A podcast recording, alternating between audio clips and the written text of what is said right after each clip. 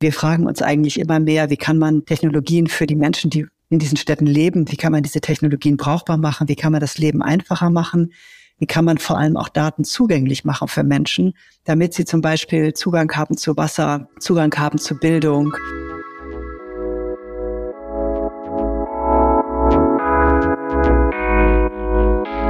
Miteinander morgen machen. Der Zukunftspodcast der R&V. Ihr Host Grisha Brauer-Rabinowitsch. Wie können Daten uns helfen, die Zukunft der Stadt gemeinsam zu gestalten? Dieser Frage geht Professorin Gesa Ziehmann. Sie ist Direktorin des City Science Labs an der Hafen City Universität Hamburg. Außerdem arbeitet sie für die UNO. Sie ist akademische Leiterin von UNITAC. Die Organisation beschäftigt sich mit internationaler Stadtentwicklung. Und Gesa Ziemer war von 2020 bis 21 Humboldt-Stipendiatin an der Harvard Kennedy School in Cambridge in den USA. Gemeinsam mit Partnern aus der Zivilgesellschaft, aus Wirtschaft, Politik und Wissenschaft erforscht Gesa Ziemer die Transformation von Städten mit dem Schwerpunkt Digitalisierung, neue Formen von Zusammenarbeit und urbane Öffentlichkeiten. Im Dezember hat sie gemeinsam mit Vanessa Weber ein Buch mit dem Titel die digitale Stadt kuratierte Daten für urbane Kollaborationen veröffentlicht. Ich spreche heute mit ihr über lebenswerte und menschengerechte Städte, inwiefern Daten und Digitalisierung bei der Entwicklung von Städten helfen können und welche Rolle Zusammenarbeit dabei spielt. Herzlich willkommen, Gesa Ziemer. Ich freue mich, dass Sie sich die Zeit für unseren Podcast nehmen. Ja, vielen Dank für die Einladung. Ich freue mich dabei zu sein. Frau Zimmer, fangen wir ein bisschen allgemeiner an. Wenn Sie an Stadtentwicklung denken, an die Zukunft, was sind die drängendsten Probleme, die gelöst werden müssen? Ja, man kann generell sagen, dass das Thema äh, Stadtentwicklung ein sehr virulentes Thema ist, eines der großen Zukunftsthemen, mit denen wir uns in der Wissenschaft, aber auch in der Gesellschaft beschäftigen. Und das hat einfach damit zu tun, dass die Städte weltweit größer werden und Stadtwachstum findet vor allem äh, in der Süd an der südlichen Halbkugel statt, ähm, gar nicht so sehr hier bei uns im Norden. Unsere Städte sind ja eigentlich alle mini klein, funktionieren gut, aber wir erwarten eine Zunahme von Stadtwachstum äh, einfach in Kontinenten wie Afrika, Lateinamerika und auch immer noch Asien, wo wir ja heute eigentlich die großen Städte haben, Indien auch. Also das heißt, diese Megacities, diese riesigen, riesigen Städte, die werden die, die das drängende Problem. Ja, also wo man sich jetzt schon drum kümmern muss. Ja? ja, genau. Also wir sagen ja, eine Megacity ist eine Stadt von ungefähr 10 Millionen Einwohnern und eben mehr. Und im Moment sprechen die Vereinten Nationen davon, dass wir circa 30 davon bereits auf der Welt haben. Im Moment sind die überwiegend in Asien noch, also die größte Stadt der Welt, ähm, Tokio, Yokohama. Aber Tokio, Yokohama, das waren mal zwei Städte, oder? Genau, das waren mal zwei Städte, die zusammengewachsen sind und die jetzt eigentlich das größte so städtische urbane Konglomerat sind. Aber eben der große Wachstum rein demografisch findet vor allem auf dem afrikanischen Kontinent statt. Also ich sag mal so, Lagos ist die Stadt, die wir eigentlich als die größte antizipieren in Zukunft. Aber auch Städte wie Kinshasa oder auch Mombasa, äh, gibt eine Reihe anderer afrikanischer Städte auch, die auch sehr groß werden könnten wenn das Bevölkerungswachstum weiterhin so zunimmt.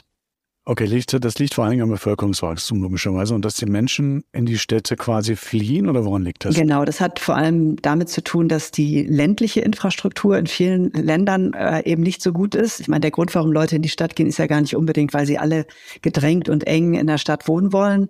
Und viele dieser Menschen, muss man ja auch sagen, leben gar nicht so strukturiert in der Stadt, wie wir das hier tun in Europa, sondern die leben in sogenannten informellen Siedlungen, also das, was man auch Slums nennt. Aber die kommen vor allem, weil sie dort ähm, Arbeit finden und weil es eben auf dem Land gar keine Infrastruktur gibt, keinen öffentlichen Verkehr, wenig Bildung für die Kinder und Jugendlichen, wenig Gesundheitsversorgung und so weiter und so fort. Wenn wir auf diese Megacities gucken, ähm, Sie haben gerade gesagt, die werden immer größer und äh, wie groß ist, wie groß ist Tokio, Yokohama ungefähr als größte Stadt der Welt jetzt schon? Ja, da gibt es auch verschiedene Zahlen, ne, je nachdem, wie man zählt, aber man spricht so von circa 35 Millionen Einwohner, was natürlich riesengroß ist. 35 Millionen Einwohner, das ist ja riesengroß. Jetzt sollen diese Städte noch größer werden. Ist das denn, kann das überhaupt, wie, wie können die dann überhaupt noch funktionieren? Ja, mir hat eine, kann ich eine kurze Anekdote erzählen. Mir hat eine Dame in Tokio erzählt, ich war vor drei Jahren, glaube ich, das letzte Mal dort, dass ihr Arbeitsweg jeder, jeden Tag vier Stunden ist. Sie fährt mit öffentlichem Verkehr morgens zwei Stunden zur Arbeit, dann arbeitet sie und dann wieder zwei Stunden zurück. Das sind natürlich enorme Dimensionen.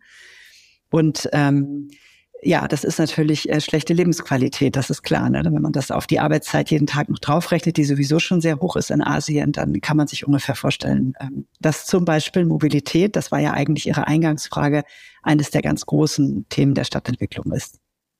Und was können Sie oder was machen Sie? Sie haben ja vorhin schon die, die UNO erwähnt. Sie arbeiten ja an der UNITAC ähm, und ähm, auch in Afrika, soweit ich weiß. Ähm, und äh, unterstützen sozusagen diese internationale Stadtentwicklung. Was können Sie mit, ich glaube, Ihr Spezialgebiet ist ja Daten. Ne? Was können Sie mit Ihren Daten tun, damit solche Megastädte, Megacities ähm, äh, nicht zu sozusagen unbewohnbaren Molochen werden, etwas überspitzt gesagt? Ja, also mein äh, Spezialgebiet im Kontext der Stadtentwicklung ist das Thema Daten. Also wie können wir Daten für Stadt- oder auch Regionalentwicklung heute brauchbar machen? Im äh, Landläufig spricht man auch von der Smart City. Das ist allerdings ein Wort, das wir gar nicht so gern benutzen. Wir sprechen lieber von digitaler Stadt. Vor allem sprechen wir auch von menschenorientierter digitale Stadt. Ne? Also das, was wir machen, ist nicht so stark technologiegetrieben, auch, aber nicht ausschließlich, sondern wir fragen uns eigentlich immer mehr, wie kann man Technologien für die Menschen, die in diesen Städten leben, wie kann man diese Technologien brauchbar machen, wie kann man das Leben einfacher machen, wie kann man vor allem auch Daten zugänglich machen für Menschen, damit sie zum Beispiel Zugang haben zu Wasser, Zugang haben zu Bildung ähm, und so weiter. So, also es ist eigentlich ein, ich, ich mache keine humanitäre Arbeit jetzt im engen Sinne, sondern ich bin wirklich äh, zuständig für das Thema Daten. Und da gibt es ganz viele Themen, äh, die Städte dort auf der Welt brauchen, also hier in Europa, aber auch eben international die Basis ist vielleicht einfach erstmal, dass jede Stadt eigentlich eine gute urbane Datenplattform braucht.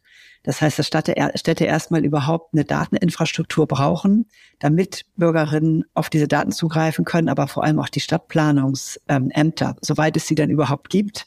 Es gibt natürlich sehr viele große Städte auch auf der Welt, die eben ganz wenig Stadtentwicklungsressource überhaupt nur haben. Also das ist eins unserer großen Themen, dass wir gar keine Kapazität vor Ort haben, und überhaupt keine Experten und Expertinnen oft in diesen Städten, mit denen wir überhaupt arbeiten können. Ist aber nicht immer so. Es gibt auch Städte, die das haben und mit denen wir dann durchaus sowas aufsetzen. Und dann kann man Dienste für Bürger und Bürgerinnen aufgleisen, die dann eben in dieser Stadt äh, wichtig sind. Haben Sie da mal ein Beispiel für? Äh, vielleicht für eine Stadt, wo, wo Sie so Partner haben, mit denen Sie tatsächlich arbeiten können und was Sie dann, was man dann konkret aufgleisen kann? Ja, also wir haben zum Beispiel gerade eine, eine Kooperation mit Etequini Durban in Südafrika. Ähm, und dort äh, ist es zum Beispiel so, dass wir einen ähm, Algorithmus gebaut haben für die Stadtentwicklungsbehörde, der den Stadtplanerinnen und Stadtplanern hilft, die informellen Siedlungen, also die Ausbreitung der Slums zu messen und zu zählen. Das ist ein Algorithmus, der mit äh, Satellitenbildern arbeitet und der die Dächer der Hütten äh, aufzeichnet und äh, diese, diese Slums, die wachsen sehr unkoordiniert und schnell. Die Leute bauen die Hütten in der Regel über Nacht und am nächsten Tag sind sie da. Und die Planungsämter haben eigentlich gar keine Möglichkeit zur Verfügung gehabt, wirklich zu wissen, wo, wo wachsen die eigentlich hin, in welche Richtung, wie hoch ist das Tempo. Und dieser Algorithmus ist total einfach, den kann die Stadtentwicklungsbehörde dort jetzt einsetzen und die können innerhalb von ungefähr 72 Stunden die Stadt jetzt scannen und wissen dann, wo diese Siedlungen hingewachsen sind. Und das können die natürlich benutzen, um zu planen und auch um politisch zu argumentieren. Früher hat man das ja oft so gemacht, dass man diese Slums dann einfach abgerissen hat. Und jetzt können die halt sagen, das geht aber nicht. Da sind über Nacht 50 neue Hütten entstanden. Voraussichtlich leben dort so und so viele Menschen. Und äh, man versucht natürlich, diese informellen Siedlungen zu integrieren in der Stadtplanung heute und versucht eben, ähm, ja, möglichst gute Lebensbedingungen auch dort zu schaffen, weil 23 Prozent der Menschen leben heute in diesen informellen Siedlungen. Und das ist richtig, richtig viel. Wenn man sich das mal vorstellt. Das, Millionen, ne? das sind, mhm. äh, ist eine ganz, äh, ja, sind unheimlich viele Menschen. Und die Zeit, in der wir informelle Siedlungen einfach äh, niederwalzen können, die sind eben lange vorbei. In der Regel versuchen Städte, das zu integrieren und eben ähm, sogenannte Basic Services, ne, wie Schule, Wasser, Toiletten, ist ein ganz großes Thema, Müllentsorgung, dann eben auch bereitzustellen beziehungsweise an die Stadtinfrastruktur anzuschließen. Das heißt, ein Punkt, solche Megacities lebenswert zu machen, wenn man an die Zukunft denkt, ist überhaupt mal wirklich Lebensbedingungen, vernünftige Lebensbedingungen für die ähm, informellen, äh, wie heißt es, informellen ähm, Siedlungen. Siedlungen zu schaffen oder Slums, wie Sie vorhin gesagt haben. Ähm, das ist ja irre, wenn man sich das, wenn man sich das vorstellt. Das ist jetzt, ähm, ich habe mal gehört, dass dass es äh, die größte Stadt der Welt irgendwann so groß sein wird, wie, wie Deutschland Einwohner hat. Stimmt das? Ja, das, ja, genau. Also, kann man sich doch gar nicht mehr vorstellen, ja, ja. dass das eine Stadt ist, oder? Das ist Lagos. Diese Berechnung äh, liegt sozusagen auf Lagos bei 80 Millionen oder vielleicht sogar mehr. Wenn es so weitergehen würde, wie es jetzt ist, Jetzt ist die Lage natürlich komplex. Äh, einerseits kann man versuchen, in den Städten zu arbeiten und zu gucken, wie ist sowas, also so eine Stadt von 80 Millionen Menschen ist ja eigentlich nicht mehr regierbar. Die wird vermutlich auch zerfallen, wieder in kleinere Einheiten. Man kann sich nicht vorstellen, dass es eine Bürgermeisterin gibt, die Lagos regiert. Das ist ja viel zu viel.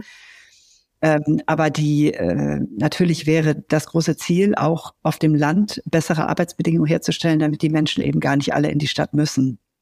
Und das funktioniert auch an einigen Stellen, aber natürlich haben wir jetzt durch diese ganzen Klimathematiken, also zum Beispiel Dürren, die in, im, auf dem afrikanischen Kontinent teilweise so stark sind wie noch nie, haben wir natürlich eine Stadtflucht, weil die Menschen teilweise ähm, nicht leben können. Und wenn wir diese Grad hochrechnen, 1,5, 2 Grad ist für Afrika eigentlich schon viel zu hoch. Dann haben wir in der Mitte einen Streifen von Ländern, die eigentlich nicht mehr bewohnbar sind. Und wir haben ja eine ganz hohe Anzahl an diesen sogenannten internally displaced people, IDPs, die wir sie bei der UN nennen, die dann eben innerhalb der Länder wandern. Also die, sage ich mal, paar wenigen Flüchtlinge, die hier bei uns ankommen in Europa, die sind ja erst nur eine kleine Idee davon, was eigentlich auch noch kommen könnte, weil die Menschen schlicht und einfach dort nicht mehr leben können, äh, keine, die Böden trocken sind und die Leute kein Wasser mehr haben. Und äh, Sie haben ja vorhin gesagt, Sie nutzen Daten. Ich fand das Beispiel ähm, mit den Satellitendaten ja schon sehr schön. Da muss erstmal, muss man erstmal drauf kommen. Ähm, jetzt denkt man ja auch immer, normalerweise sind die Menschen ja die besten Datenlieferanten. Also wenn wir hier an Europa und Deutschland denken, jeder läuft mit seinem Handy rum und liefert ja ohne Ende Daten. Nutzen Sie solche Daten auch und ist es überhaupt, ich sage jetzt mal da in den südlichen Ländern, wo diese Megacities entstehen, ist das da überhaupt möglich? Ja, also wir haben äh, viel technische Instrumente entwickelt hier in Hamburg in unserem Lab, in diesem City Science Lab. Das gibt es schon seit acht Jahren. Wir haben zum Beispiel ein digitales ähm, Partizipationssystem mit der Stadtentwicklungsbehörde hier in Hamburg entwickelt. Das ist so klassische Bürger- und Bürgerinnenbeteiligung. Ne? Also wenn Sie jetzt, äh, wenn man irgendwo Wohnungen meinetwegen baut, bei Ihnen in der Nachbarschaft, dann wird man aufgerufen, teilzunehmen und äh, Kommentare einzugeben. Und das kann man einerseits übers Handy tun, man kann es auch über, auch über eine Plattform tun.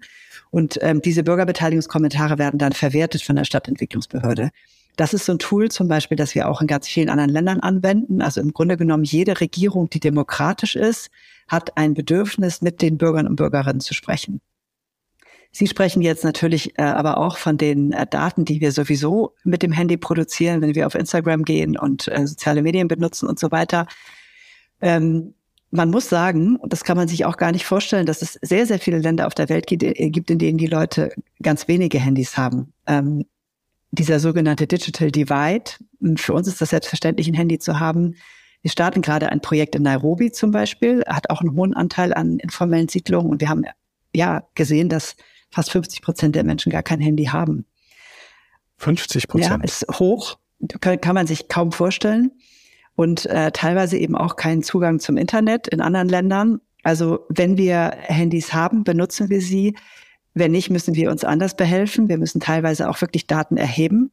Und Datenerhebung müssen Sie sich auch ganz ähm, archaisch vorstellen teilweise. Ne? Man klopft an die Türen der, der Hütten der Leute und sagt, wie viele Leute leben hier. Also wie wir quasi die Volksbefragung in den 70er, 80er Jahren hier in Deutschland gemacht haben. Sowas machen wir dann teilweise dort auch vor Ort, um überhaupt an Daten zu kommen. Wahnsinn. Und ein Thema noch, wenn man Handys benutzt, natürlich dieses ganze Thema Datenschutz, gerade in extrem vulnerablen Umgebungen, wo Menschen äh, wenig Schutz haben, muss man natürlich extrem aufpassen, dass solche Tools, die wir bauen, nicht auch zu Überwachungstools dann werden, die natürlich dann auch eine Regierung anderweitig verwenden kann. Ne? Das ist ja immer, immer unser Thema. Diese Gratwanderung zwischen ein Tool kann super gut sein und hilfreich sein und gleichzeitig kann es natürlich auch überwachen und dann müssen ja. wir auch äh, aufpassen. Ja, das haben sie, in, wo es nicht gerade Demokratien sind, hat man immer das Problem dann ein bisschen größer, ne? Äh, ich glaube, Sie haben mal gesagt, das Metaverse finden Sie total spannend. Und können Sie das auch nutzen? Also Ja, ich finde das Metaverse äh, deshalb interessant, weil es rein technologisch betrachtet extrem, extrem große Spielwiese ist und wir in die Stadtplanung dieses ganze Thema Gaming hineinbekommen. Ne? Also der, der, der Kern sozusagen, das, was so interessant ist am Metaverse, sind ja eigentlich die Spiele, das Thema Immersi Immersivität, also wie kriegt man quasi äh, den Körper, äh, wie kriegt man die Sinne, wie kriegt man alles, was wir sozusagen analog machen, wie kriegt man das digital auch hin? Und da gibt's ja ganz viele tolle Beispiele. Ich, ich stehe natürlich dem Metaverse, wie es von Facebook kreiert wird, kritisch gegenüber, das ist klar. Aber jetzt rein technisch betrachtet ist es interessant. Und natürlich, äh, wenn wir in, egal, auch hier in, in Europa, aber auch in, in anderen Ländern arbeiten, ist es interessant, vor allem wenn wir mit jungen Leuten arbeiten wollen, ne? weil die natürlich Game, die, die kennen das Game, die können das. Und wir haben zum Beispiel ein Projekt entwickelt, in dem man äh, gemeinsam den öffentlichen Raum gestaltet. Da geht man mit einer Brille und mit so einer Augmented Reality ähm, Anwendung kann man öffentliche Räume gemeinsam gestalten. Man kann da Bäume hinstellen, also alles virtuell. Ne? Man kann da Bänke hinstellen, man kann die Wege kreieren. Und das ist dann sowas wie äh, Citizen Co-Design nennen wir das. Das ist total spannend und da kann man viele Elemente aus dem Metaverse benutzen, ähm, die wir dann auch einsetzen, um so einen spielerischen Zugang äh, zu diesem Thema zu haben. Das ist dann auch so ein bisschen so eine Art Bürgerbeteiligung. Ne? Das heißt, die, die da mitmachen, die können dann sozusagen auch ihre Meinung ja direkt kundtun, indem sie mal einfach einen Baum in den Park pflanzen oder so. Ja? Genau, es ist eigentlich sogar ein Schritt mehr. Eine Bürgerbeteiligung ist ja eher so dieses, man macht was und die Bürger dürfen noch mal so ein bisschen sagen, finde ich gut oder nicht. Da würde ich eher wirklich von, von Bürger-Co-Design sprechen, ne? dass die richtig aktiv sozusagen mitgestalten. Das ist noch so ein, ein Schritt weiter. Okay. Und das funktioniert äh, wahrscheinlich in in Städten in, in Nord, also auf der Nordhalbkugel eher gut und äh, da äh, ist das wahrscheinlich ein Zukunftsthema, oder? Ja, das äh, funktioniert aber auch in äh, anderen Kontinenten. Zum Beispiel gibt es das äh, Projekt Block by Block, kann ich allen empfehlen, mal nachzugucken. Einer meiner Kollegen bei der UN mitgebaut. Das ist auch so ein vor Metaverse. Das ist schon ein paar Jahre alt, aber da geht es eben auch darum, dass man öffentlichen Raum zusammengestaltet und da haben ganz, ganz viele Kinder und Jugendliche in Lateinamerika, Afrika und so weiter auch mitgemacht. Ne? Aber das ist sowas, das macht den Leuten Spaß. Und dieses spielerische Element, das ist für uns total wichtig, weil wir eben, wir wollen, dass die Leute mitmachen. Unsere Tools sind alle interaktiv. Wir sind nicht so jetzt die Wissenschaftlerin, die da irgendwo stehen und die Welt erklären, sondern wir versuchen durch die Art, wie wir diese Sachen bauen, Leute eben zu involvieren. Ja, spannend. Sie haben vorhin schon gesagt, wir müssen aufpassen, Afrika, Dürre und so weiter. Ähm, jetzt ist das Thema Nachhaltigkeit, wenn man Stadtentwicklung denkt, ja auch immer ein großes. Also zumindest gefühlt für mich als Laie, wenn ich jetzt denke, ich müsste jetzt eine Stadt weiterentwickeln, ist das Thema Nachhaltigkeit hat ja eine große, spielt eine große Rolle. Wie ist das, wie ist das bei Ihrer Arbeit? Äh, inwieweit spielt das da rein? Ja, das ist natürlich äh, das große Thema. Äh, Klima war schon immer, ist schon lange ein Thema in der Stadtentwicklung, aber jetzt ähm, natürlich noch mal mehr. Und ähm, ich meine, ich finde es in Afrika, wenn ich einmal noch kurz äh, Afrika erwähnen darf, so interessant, weil Afrika für mich eigentlich eines der reichsten Länder der Welt ist, weil die eben Sonne haben. Und das die Art, wie wir uns äh, energietechnisch versorgen in den nächsten Jahrzehnten, die einzige Art, wie wir es machen könnten, wäre ja über wirklich über Sonne. Und die Frage ist natürlich, wie machen wir das und wie kriegen wir die Sonne aus Afrika hierher, aber auch, wie können die Menschen dort auf dem Kontinent das äh, über Solartechnologie so gut machen, dass sozusagen auch eine kleine Hütte in einem Slum vielleicht eine eigene kleine Solarversorgung hat, die den Strom produziert. Das gibt es schon. Man, es wirklich, es gibt schon tolle, tolle Projekte und Beispiele, aber natürlich flächendeckend gibt es das noch zu wenig. Ja, dann. Aber Nachhaltigkeit ist, wenn ich einmal kurz sagen darf, ist es ein Riesenthema, vor allem auch in Bezug auf Wasser. Also das große Thema in den äh, im globalen Süden ist der Wasserzugang, aber ja hier auch bei uns die Frage, wie kriegen wir unsere Städte so gebaut, dass das Wasser nicht abfließt, wenn wir diese Starkregen ähm, haben, die immer stärker werden.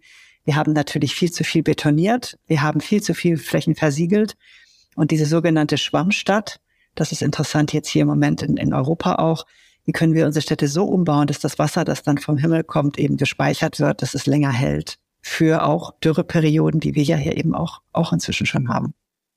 Und ohne gleich äh, zerstörerisch wirken, zu wirken, ne, in den Städten, ja, genau. Spannend. Haben Sie eine Stadt, Sie haben ja jetzt viele gesehen, Sie arbeiten in Hamburg, in Nairobi, glaube ich, Sie haben, in Luzern sind Sie immer mal wieder in Cambridge. Ähm, haben Sie irgendwie eine Stadt, wo Sie sagen, die ist, was die Entwicklung angeht, auf einem sehr guten Weg. Kann man das sagen? Oder wo Sie sagen, das ist bemerkenswert? Oh, das gibt viele Städte. Es gibt äh, sehr viele Städte, die interessante Ansätze haben. Das steht und fällt mit der Regierung immer, wenn Sie mich fragen. Ähm, natürlich war in unserem Bereich jetzt Daten Barcelona lange eine Vorzeigestadt, weil die eine sehr offene, sehr demokratische Datenpolitik ha hatten. Äh, hier in Europa sind die skandinavischen Städten, Städte auf jeden Fall, was das Thema Digitalisierung angeht, Vorreiter. Wir waren gerade in Kopenhagen, haben uns das nochmal angeguckt, aber auch Stockholm, Helsinki.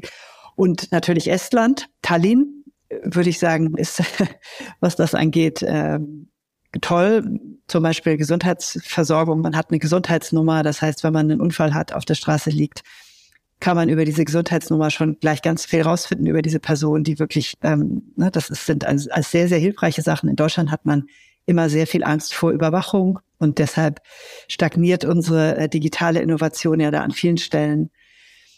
Aber es gibt natürlich auch äh, viele andere Länder, ähm, Städte in der Welt. Buenos Aires in Argentinien hat eine vorbildliche Integrationspolitik, was informelle Siedlung angeht. Die machen das seit den 30er, 40er Jahren sehr vorbildlich. In Afrika eine Stadt vielleicht wie äh, äh, ein Land wie Ruanda hat eine gute Digitalstrategie äh, oder Botswana. Da gibt es auch Länder, die sehr, ähm, sehr weit voraus sind. Also Länder, von denen Deutschland lernen kann. Interessanterweise, auf die man jetzt so als totaler Laie gar nicht kommen würde. Also Ruanda und Botswana oder so, nicht kommen, okay.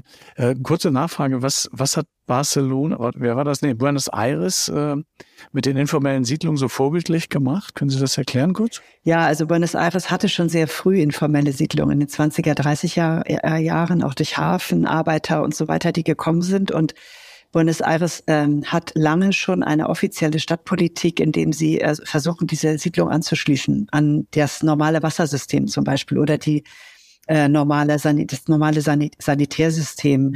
Die haben jetzt, wir waren gerade dort ähm, im Herbst und haben zum Beispiel die ähm, äh, Schulbehörde äh, mitten in eine informelle Siedlung eingesetzt, was ich wirklich toll finde, weil sie eben wollen, dass die Mitarbeitenden der Behörde, wenn sie dort arbeiten, auch sehen, was dort passiert. Und die Kinder sollen natürlich zur Schule gehen. Man hat auch entsprechend dann Schulen in der Umgebung gebaut, ähm, hat eine Stadtentwicklungsbehörde, die sehr nah auch an einer informellen Siedlung liegt äh, und versucht so diese Siedlung sehr, sehr gut auch durch eine ganz spezielle Art von Wohnungsbau so zu integrieren, dass die Menschen eben dort wirklich leben können und ähm, auch eine Form von ähm, Ownership, wie wir immer sagen, wie übersetzt man das ins Deutsche? Ähm, Verbindlichkeit. Ja, ne? ja, so Verbindlichkeit ja. und ähm, Zugehörigkeit empfinden. Ah, okay. Und dann vielleicht Gewalt und Kriminalität äh, geringer werden, äh, Drogenabhängigkeit geringer und so, wenn die Kinder zur Schule gehen, wenn die Kinder eine Ausbildung machen und so. Das ist ja dann so ein ganzer sozialer Kosmos, der da äh, mit bedacht werden muss. Glauben Sie, dass aus diesen informellen Siedlungen, dass man das so hinbekommen könnte, mhm. ähm, dass solche informellen Siedlungen sich zumindest in Teilen auch zu so einer ganz normalen Stadt entwickeln? Also, dass sie sozusagen Aufstieg haben? Ja, das gibt es. Also es gibt vor allem nochmal in Buenos Aires gibt es äh, eine, die absolut äh, diesen Weg gerade geht. Wenn Sie da reingehen und sich den Wohnungsbau angucken, ähm, das würden Sie cool finden. Die Häuser, die Sie dort sehen, würden wir alle schön finden. Die sind wirklich, sind ganz günstig, ne, sind wirklich gut gebaut und da, da passiert jetzt auch gerade so ein Transformationsprozess, dass die Menschen wirklich Eigentumsverhältnisse bekommen. Also sie bekommen Mietverträge. Ne? Und äh, das gibt es durchaus. Auch in äh, Ägypten, in Kairo, würde ich mal sagen, gibt es informelle Siedlungen. Wenn Sie da mit dem Auto durchfahren, Sie würden nicht unbedingt merken, dass Sie dort in einer informellen Siedlung sind. Wir haben aber auch das absolut andere Extrem. Ähm, Jetzt war ich gerade in Nairobi und habe nochmal wieder dort ähm, leben über zwei Millionen äh, in der in einer Info, in, informell und das sind natürlich teilweise extreme Zustände. Also man hat ein sehr weites Spektrum. Ja, das, was man sonst immer so kennt, wo man am liebsten am, am besten als Ausländer keinen Fuß reinsetzen sollte, weil man ihn sonst nicht mehr rausbekommt. Genau, ja. sind auch, auch Orte, wo, wo man nicht alleine hingehen kann und sollte. Aber es, wie gesagt, es gibt ein breites Spektrum und es hängt sehr davon ab, wie die Städte das ähm, ja wie die Städte planen ne, und ob sie sowas integrieren und auch lang, langen Atem haben natürlich. Ähm, und das gibt, da gibt es durchaus tolle Beispiele. Mhm. Ich würde doch gerne, bevor wir gleich zum Beispiel auch mal ein bisschen auf Deutschland oder Europa kommen, ähm, gibt es eine Entwicklung in der, oder gibt es etwas in der Stadtentwicklung, was Sie beunruhigt, wo Sie sagen, da läuft was falsch vielleicht auch?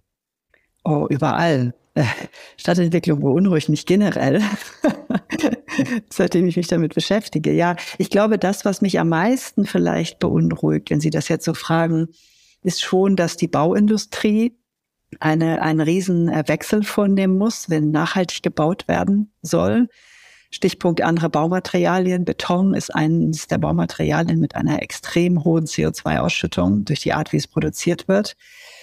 Ähm, und ich habe das Gefühl, die Bauindustrie ist da noch etwas äh, langsam oder könnte da ein bisschen innovativer vorgehen. Die haben natürlich in den letzten Jahren extrem viel Geld verdient ähm, in den meisten Städten der Welt und in, der Druck ist vielleicht immer noch nicht hoch genug.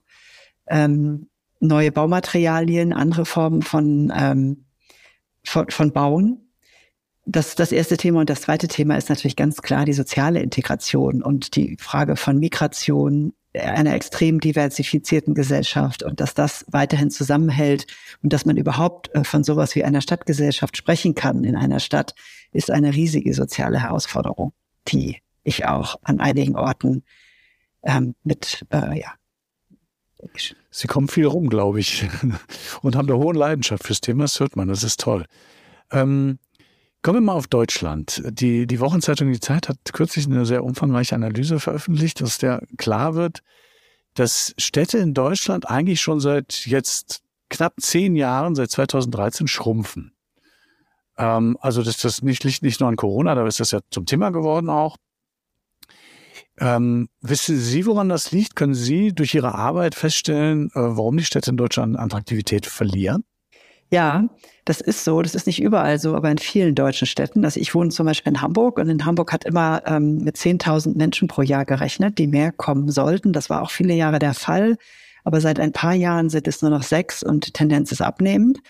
Und das hat mit mehreren Sachen zu tun. Einerseits damit, dass die Wohnungen viel zu teuer sind in solchen Städten wie Hamburg, aber auch in vielen anderen Städten wie Köln, Frankfurt, München, die Menschen, die Familien sich das nicht mehr leisten können.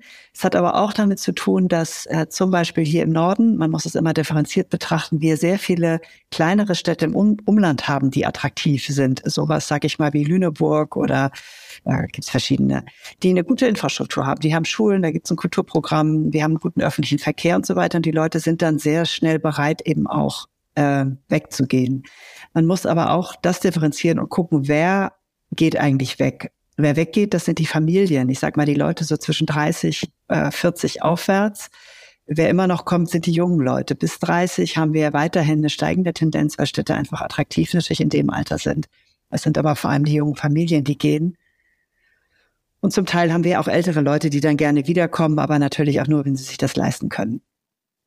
Aber eigentlich ist es eine gute Entwicklung. Ich finde es eine sehr gute Entwicklung, dass unsere Städte nicht mehr viel größer werden, sondern dass die kleinen Städte zugelegt haben an an Attraktivität und das ist eigentlich etwas, was man fördern muss. Ja, und selbst aus so, selbst aus so Städten wie Lüneburg oder den Umgebungsstädten von Hamburg ähm, ist man ja wahrscheinlich auch keine zwei Stunden zur Arbeit unterwegs wie, wie in Tokio, Yokohama, ja, wo das ein, wenn man in einer Riesenstadt wohnt. Wahnsinn. Toll. Ähm, was muss ich an, an deutschen Städten noch tun? Also wo hängen wir da hinterher? so das Stichwort, wir haben das ja vorhin gehabt, dieses äh, Starkregen und Wasserspeicher und so. Ich glaube, sind wir da gut irgendwie schon? Oder ist das auch wieder, können Sie sagen Sie jetzt wahrscheinlich auch wieder gut, ist die eine so, die andere so? Oder wie ist das? Ja, also ich meine, mein Thema ist ja vor allem das Thema Digitalisierung und da kann man ja sagen, das liest man ja auch in jeder Zeitung, dass Deutschland da massiv hinterherhängt. Ähm, hat aus meiner Sicht auch sehr zu tun mit der deutschen Geschichte, dass die Deutschen tendenziell sehr skeptisch sind, was Daten angeht. Wir hatten ja sowas wie eine DDR, es gab einen Zweiten Weltkrieg, also es gab bei uns Überwachungstraumata sozusagen, was Daten angeht. Es ist auch total nachvollziehbar. Und jetzt ist es so, dass Deutschland, ähm, das, äh, sag mal, die Bundesregierung investiert viel Geld in das Thema digitale Infrastrukturen im Moment. Und äh, größere Städte, aber auch kleinere Regionalverbünde fangen eigentlich jetzt schon stark an, auch ähm, sich stärker zu digitalisieren, besser aufzustellen. Aber da ist sicherlich noch ganz viel zu tun. Und das Problem in Deutschland ist natürlich der Föderalismus, der an vielen Stellen auch gut ist, weil wir eine Demokratie sind. Aber der macht natürlich, dass gerade was digitale Tools angeht, äh, gerne die Bundesländer das Rad immer wieder neu erfinden. Und das macht mich manchmal wahnsinnig in meiner Arbeit, dass ich dann irgendwo hinkomme nach, keine Ahnung, irgendeine Stadt, und die sagen mir, wir haben ja was ganz Tolles entwickelt. Und ich denke, ja, das haben wir doch schon seit sieben Jahren. warum seid ihr nicht mal gekommen? Wir hätten euch das auch geben können. Ne? Also da, damit meine ich nicht, dass wir das jetzt alles immer schneller und besser machen. Das gibt's auch andersrum, dass ich manchmal irgendwo hinkomme und denke, oh, hier gibt's es ja schon. Warum haben, erfinden wir den digitalen Zwilling neu, wenn er eigentlich in irgendeinem anderen Land schon längst ähm, aufgebaut ist und auch ganz gut ist, wenn man zumindest ein paar Elemente übernehmen könnte. Das hängt ja auch mit dem Austausch zusammen, der Zusammenarbeit und, und so. Ja, das ist vielleicht noch ein gutes Stichwort. Sie betonen auch immer wieder, dass man alle zusammen ähm, an einem Thema Stadtentwicklung arbeiten muss, alle, die davon betroffen sind ähm, und die was zu beitragen können. Warum ist das so wichtig? Also ich weiß, es gibt ja so Dinge wie zum Beispiel Autoverkehr, da kann ich mir vorstellen, da gibt es Leute, die haben komplett kontroverse Meinungen dazu. Äh, soll man die Autos aus den Städten verbannen, ja oder nein? Und die wollen sie, das ist sozusagen das Ziel, die alle an einen Tisch zu bringen und dann mit Daten auch zu sagen, ähm, so wäre der richtige Weg, oder? Wie muss ich mir das ja, vorstellen? Der große Vorteil dieser ganzen Datenthematik ist, dass wir kollaborieren können. Und zwar in einer Art und Weise, wie wir das vorher nie konnten. Und auch, dass wir nicht nur emotional argumentieren und sagen, ich finde eben, ich will eben 160 auf der Autobahn fahren und der andere sagt, nee, wir müssen jetzt endlich ein Tempolimit einführen, sondern dass wir es datenbasiert machen. Wir können also auf Fakten gucken und können äh, datenbasierte Entscheidungsfindung fördern. Das ist das im Grunde genommen, was wir tun mit unseren Werkzeugen hier. Und das finde ich richtig gut. Und deswegen glaube ich, dass Zusammenarbeit eine der Schlüsselkompetenzen ist in Bezug auf nachhaltige Stadtentwicklung. Denn nur wer das kann, kann interdisziplinär arbeiten und kann mit anderen Menschen Stadt gut planen. Ich gebe Ihnen nur ein Beispiel. Die Integration von Geflüchteten in einer Stadt, wenn ein Krieg wie in der Ukraine ausbricht und hier Millionen von Menschen innerhalb relativ kurzer Zeit jetzt in die Städte strömen, das ist ein Schulthema, das ist ein Finanzthema, das ist ein Flächenthema, das ist ein äh, politisches äh, Thema. Und das, das kann man eben nicht aus einer Stadtentwicklungsbehörde heraus gut organisieren, sondern das kann man nur organisieren, wenn man alle an einen Tisch holt und gemeinsam spricht. Und deshalb glaube ich, dass unsere Tools, aber nicht nur unsere, machen viele andere Menschen auch, eben dazu dienen, das zu fördern. Und das finde ich extrem hilfreich. Also Daten helfen tatsächlich sehr gut. Ähm, Sie haben im Austausch gesagt, äh, dass vielleicht, wenn man jetzt mal von diesem Flüchtlingsbeispiel weggeht, ist der internationale Austausch da auch schon ähm, sozusagen gesetzt? Funktioniert der schon? Über UNITAC zum Beispiel oder die UNO oder ähm, funktioniert es vielleicht nicht so gut, weil die Verhältnisse zu unterschiedlich sind? Oder wie muss ich mir das vorstellen? Ja, vielleicht kann man äh, einmal sagen, dass UN Habitat, für die ich arbeite in Nairobi, ja, die sind zuständig für Stadtentwicklung, haben ein großes Flagship-Programm ausgerufen. Das heißt People-Centered Smart Cities. Und die bekommen eigentlich gerade das Mandat oder haben es schon bekommen, dieses Thema weltweit auch auszurollen. Ungefähr so wie die SDGs, wie die Nachhaltigkeitsziele. Muss man sich das vorstellen? Wir sitzen da jetzt also alle gemeinsam am Tisch mit allen Mitgliedstaaten und versuchen Standards oder auch ethische Kriterien zu definieren, wie Städte mit Daten umgehen sollten. Und das ist eigentlich total wichtig und richtig gut. Und das heißt eben auch, dass internationale Zusammenarbeit viel besser werden wird. Rein technisch ist das schon möglich durch diese Datenplattformen und Kompatibilität auch von Daten. Aber es ist natürlich oft politisch noch schwierig, weil Länder eben sehr unterschiedliche Policies haben, was der Umgang mit Daten angeht. Also man muss immer wissen, Daten sind was extrem politisches. Ne? Gibt sehr viele Regierungen, die halten unheimlich viele Daten zurück, die wollen sie nicht preisgeben. Ich kann mal ein drastisches Beispiel, Femizide in Mexiko, ein Land, wo das viel passiert ist, Mord an Frauen, Gewalttaten an Frauen. Wenn Sie da die Regierung fragen, wie viele sind denn das hier in den einzelnen Landstrichen, dann haben die auch über Jahre hinweg diese Daten zum Beispiel zurückgehalten und so weiter. Das ist jetzt ein Extrembeispiel, ne? aber so und wenn die, wenn die, die Habitat oder wenn die UN arbeitet an diesen Datenstandards, dann äh, glaube ich, ist das was Gutes und ist etwas, das ähm, ja hoffentlich Zusammenarbeit unter den Ländern auch ähm, noch weiterhin verbessert.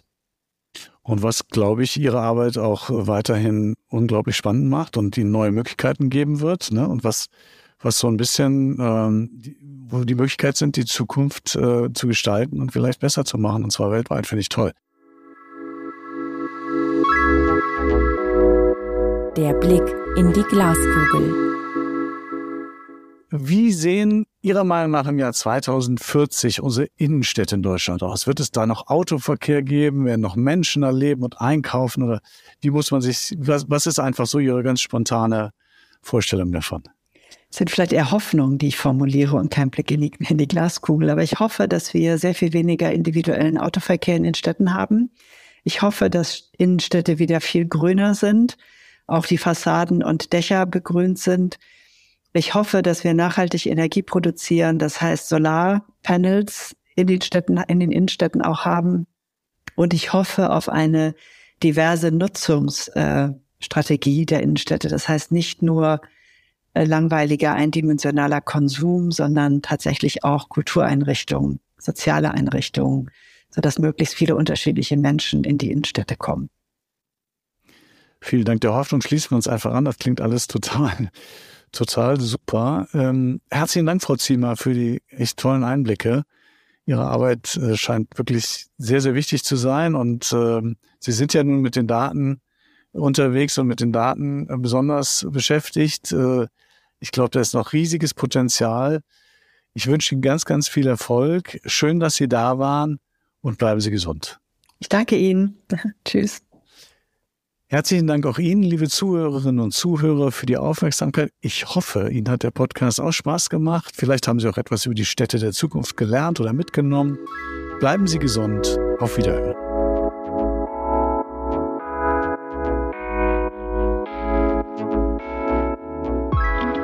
Weitere Informationen und alle Links zu dieser Podcast-Folge finden Sie in den Show Notes.